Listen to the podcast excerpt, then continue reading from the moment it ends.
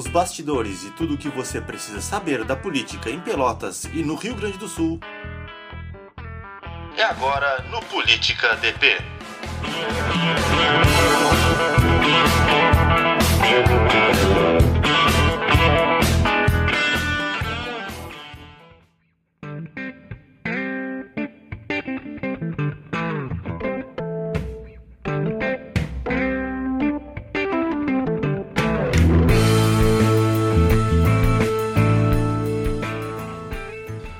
Olá, tudo bem? Começando agora o terceiro episódio do podcast Política DP, um resumo semanal do Diário Popular com notícias e comentários da política, especialmente Pelotas e Rio Grande do Sul. Eu sou Vinícius Peraça, repórter e editor de política do Diário, e aqui comigo o colunista José Ricardo Castro. Tudo bem, Zé? Tudo bem, graças a Deus. Ótimo, beleza. Então vamos lá, Zé. Hoje a gente vai ter uma conversa especial. A gente fez uma entrevista na última sexta-feira com o deputado estadual Matheus Vesp, é, presidente estadual do PSTB, um jovem, líder também da bancada na Assembleia Legislativa para conversar um pouco sobre a política local, também aqui a avaliação dele sobre a situação da prefeita Paula Mascarenhas. Tudo isso está nesse bate-papo que a gente vai ouvir daqui a pouco. E vamos falar também, eu queria um comentário rápido depois no finalzinho do programa, é sobre essa função que foi a pauta das últimas semanas aí dos vazamentos das conversas do ex-juiz, agora ministro Sérgio Moro, com o procurador da República, Deltan Dallagnol. Mas eu queria primeiro, Zé, para a gente começar, vamos falar um pouco então, um comentário rápido teu sobre essa entrevista que a gente fez com o deputado. O que, que tu achou do, dessa conversa que a gente teve com ele, especialmente da questão política aqui para Pelotas? É uma liderança nova, né? 30, 31 anos, 30 anos 30 de idade, anos. vereador em Passo Fundo, deputado estadual agora, presidente do Partido no Rio Grande do Sul, líder da, da bancada, relator. Um nome novo que mostra coerência no que pensa, afinado com o governador, e é sempre bom ouvir outras ideias, outras, outros pensamentos. Foi bom, muito boa a conversa com ele. Então vamos ouvir um pedaço do nosso bate-papo com o deputado Matheus Vesp. O governador Eduardo Leite tem enfrentado agora uma certa resistência do, do MDB por conta das privatizações, questionando a, qual a função que vai ser dada aos, aos recursos, vai ser usado para quitar passivos, vai ser usado para pagar custeio, enfim. Como é que vocês enxergam esse comportamento do MDB e qual é a relação hoje PSDB MDB dentro da Assembleia?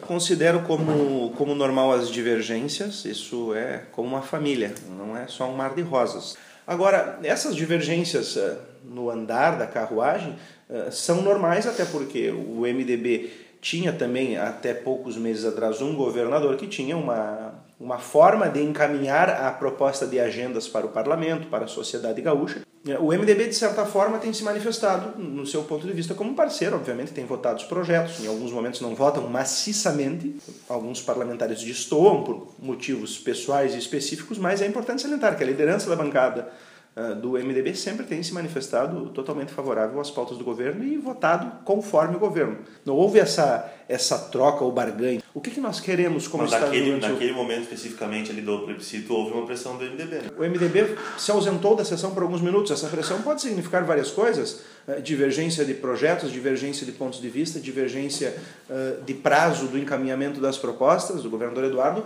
resolveu em três meses, o governador ex-governador Sartori não resolveu em quatro. Claro, ao ausentar-se, pressiona o governo, de certa forma, dá um recado, dá um recado de que converse mais comigo.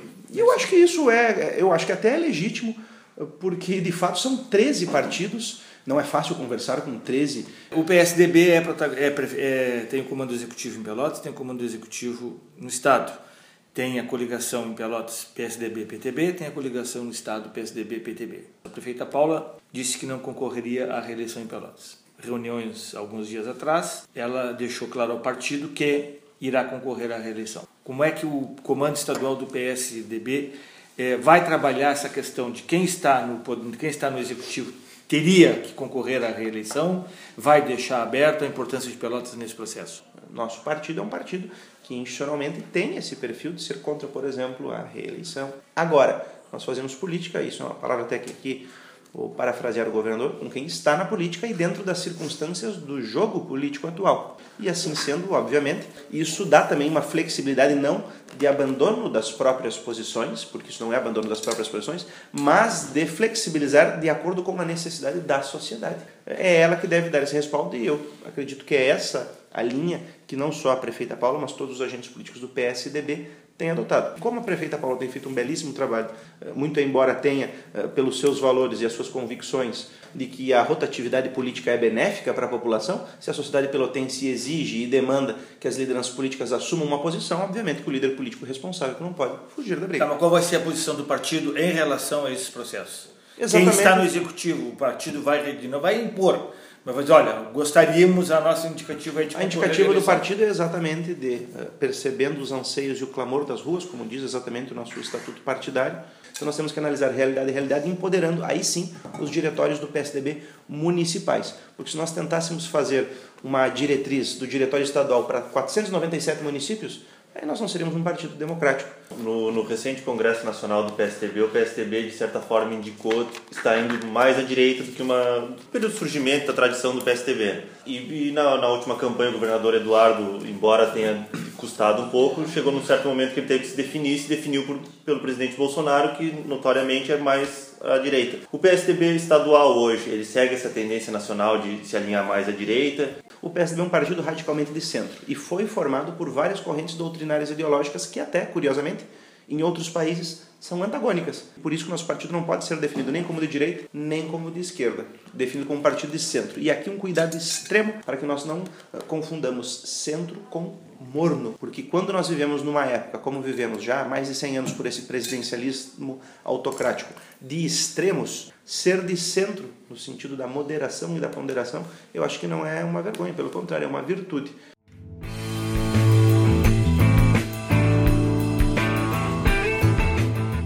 Então tá, Zé, vamos falar sobre esse, esse que é um dos principais fatos, talvez o principal fato político do país nas últimas semanas, que é esse vazamento das conversas entre o ex-juiz Sérgio Moro, agora ministro, com o procurador Deltan Dallagnol. O que, que te parece isso, Zé? Até comentando um pouco da, como está sendo a cobertura da imprensa, que tem focado muito no vazamento em si, não tanto no conteúdo.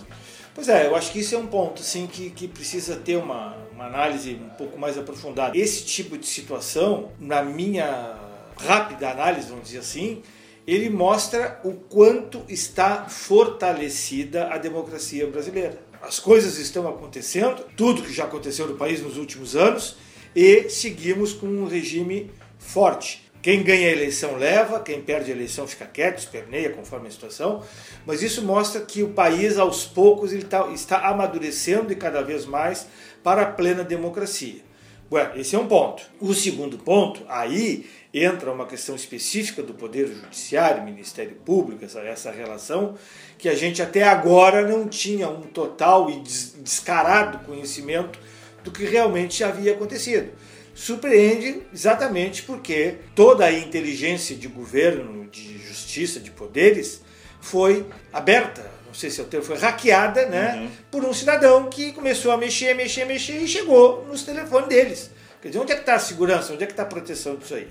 Essa surpresa inicial. Mas não, se surpreende, mas não surpreende exatamente pelo fato de sabermos que existe esse tipo de conversa.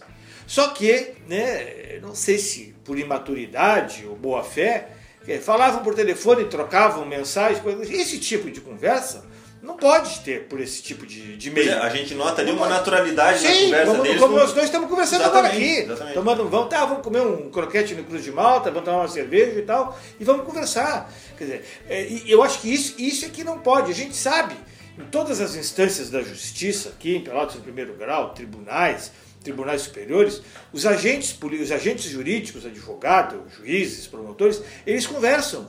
Nós temos inúmeros exemplos de casos de que o advogado de uma parte vai lá conversar com o juiz, que o advogado de uma parte vai lá conversar com o promotor, depois há uma dúvida, alguma coisa, isso acontece.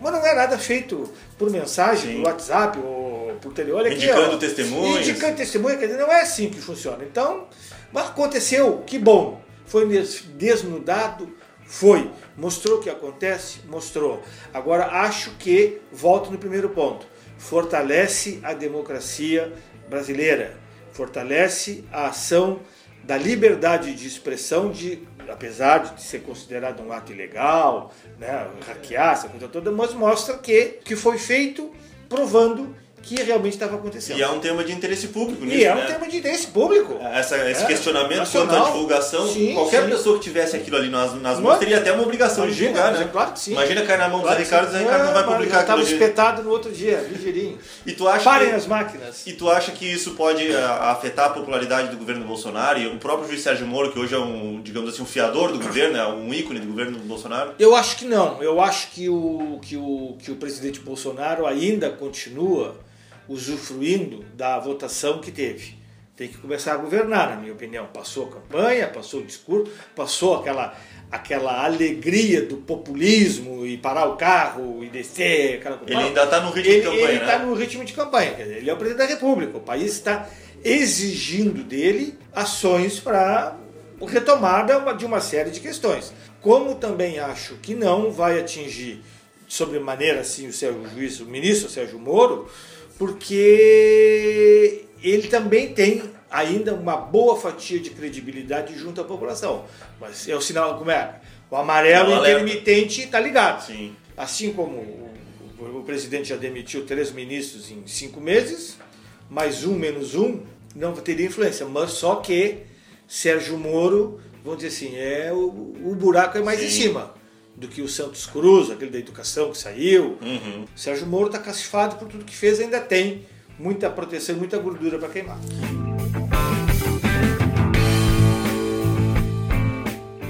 Vamos dar um pitaco rápido aqui, Zé, sobre a nossa política local. A gente acompanhou na última quinta, o governador Eduardo Leite esteve aqui na Fena Doce, participou de uma série de anúncios ali, da abertura oficial, Sim. e chamou a atenção um ponto do discurso dele que foi até espontâneo, porque não foi perguntado, não foi algo que surgiu na coletiva, em que ele fez uma manifestação clara de apoio à prefeita Paula Mascarenhas com relação a projetos polêmicos do ano passado.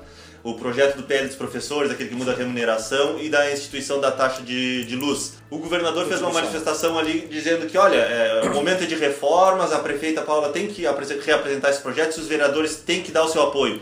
Como é que tu enxerga esse recado dele no, no momento ali que estava de grande visibilidade e com vereadores presentes, inclusive? Paula foi vice de Eduardo aqui em Pelotas. E os dois deram esse encaminhamento de vários projetos, taxa do lixo, taxa da água, contribuição IPTU. de iluminação, atualização da planta genérica de valores, o popular IPTU, essas coisas todas. Então, a, a- a comunhão de, de pensamento segue. Ponto 2. O governador agora sabe o ônus que é administrar. Como prefeito de Pelotas, ele teve momentos positivos e momentos negativos. Ele hoje, como governador, principal liderança do partido no estado e principal, principal liderança política no estado, resolveu, na ótica dele, oferecer o seu apoio, o seu respaldo político e público para a prefeita da sua cidade, que foi sua vice. Então é um, é, uma, é um carimbo de apoio, é um carimbo de chancela. Agora vamos ver assim, é, quem é, quais, quais os vereadores que estavam ali? Pois é, isso que eu ia É, perguntar. de 21 tinha 4, 5. Não, e mesmo que estivessem todos ali hoje, a Não, prefeita não, teria base não, para isso. Não, né? tem, não tem, tem que costurar muito bem, então é, tem que cobrar dos vereadores, é, é, é, tem que ver o interesse da cidade de um lado, o interesse da, da cidade do outro. Uma coisa é o projeto, outra coisa é a aprovação, Sim. né, discussão, essas coisas todas que a gente sabe bem como é que funciona. Mas o, o- o governador cumpriu o papel político do apoio, do respaldo à sua sucessora e à sua... Muito mais um afago do que Muito propriamente um encaminhamento que os projetos vão aparecer realmente. sim, até porque ele, até porque hoje, a- a- apesar de ser governador, ele não teria mais nenhuma influência na Câmara, que vai caber, vai, vai caber à prefeita toda essa articulação com os vereadores para aprovar o- os seus projetos. Muito bem.